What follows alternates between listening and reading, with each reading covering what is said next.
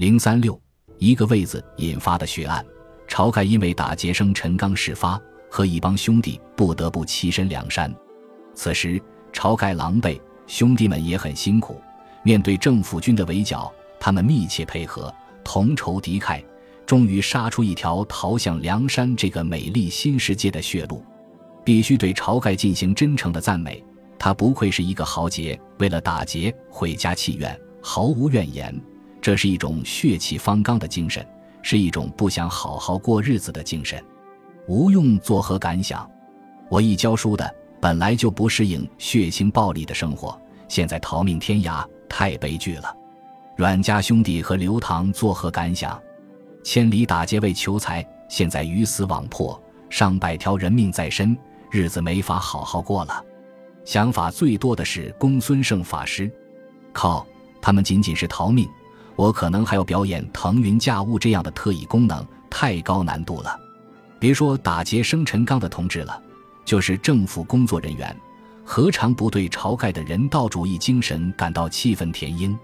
如果直接杀了杨志等人，奉命捉拿晁盖等人的济州太守就不会丢官，和观察就不会丢了一只耳朵，五百名兵丁就不会丧命。埋怨晁盖的人还有很多，比如王伦，作为一家刚刚初具规模的暴力打劫公司，面对一群慌不择路的求职者，对他们的底细他并不清楚。但晁盖等人的入职热情是一目了然的，因为蔡京同学现在情绪波动很大，送上手的十万贯收入泡汤了，而且证据确凿，破坏自己发财致富美梦的，就是王伦眼前这些想入职的员工。王伦作为梁山绿林集团的头领，对自己要暴力的群体定位非常明确，过往客商。对于政府高官，他不能为难他们，不是不想。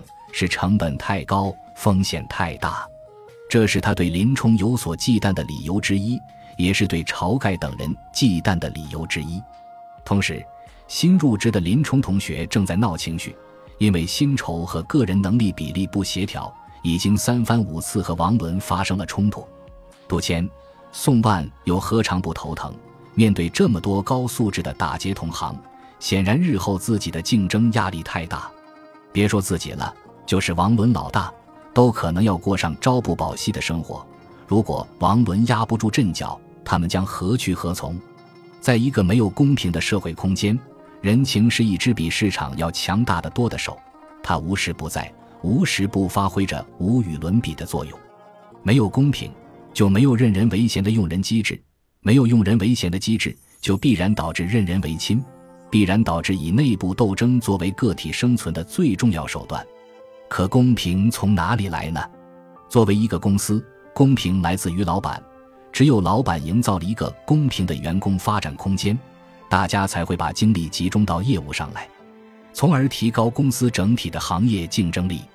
王伦作为梁山打劫公司的第一代老板，因为公司在经营上存在天然的弊病，他们不保护私有财产，相反，他们以打劫私有财产为生。这就为王伦被干掉埋下了伏笔。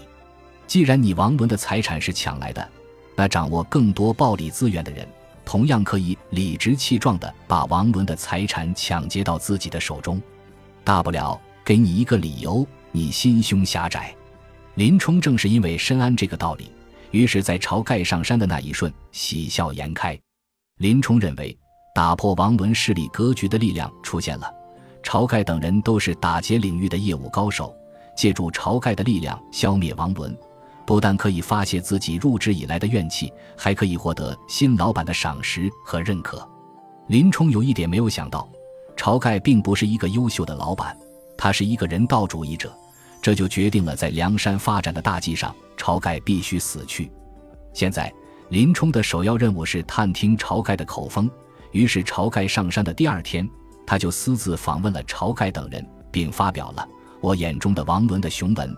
此人只怀度贤能之心，但恐众豪杰势力相压。夜来因见兄长所说众位杀死官兵一劫，他便有些不然，就怀不肯相留的模样，以此请众豪杰来关下安歇。作为一个怀疑论主义者，吴用继续深抠林冲的底牌。既然王头领有这般之心。我等休要待他发富，自投别处去便了。发现我眼中的王伦宣传效果不理想之后，林冲急了，立刻搬出了他干掉王伦的决心书：众豪杰修生见外之心。林冲自有分晓，小可只恐众豪杰生退去之意，特来早早说之。今日看他如何相待。若这厮语言有理，不似昨日万事罢论；倘若这厮今朝有半句话参差时，尽在林冲身上。林冲是行动上的巨人，他很快将自己的想法落实到了实践。就这样，白衣秀士王伦躺在了血泊之中，和他出生入死的二三把手杜迁、宋万没有勇气站出来为王伦维权，他们只能眼睁睁地看着一场悲剧上演。从此，这二位安心从公司高层过渡到公司中层，不再发表任何和公司相关的决策性意见。林冲火并王伦之后，晁盖被林冲扶上寨主的宝座。从此，晁盖开始了自己全心全意做流寇的快乐生活。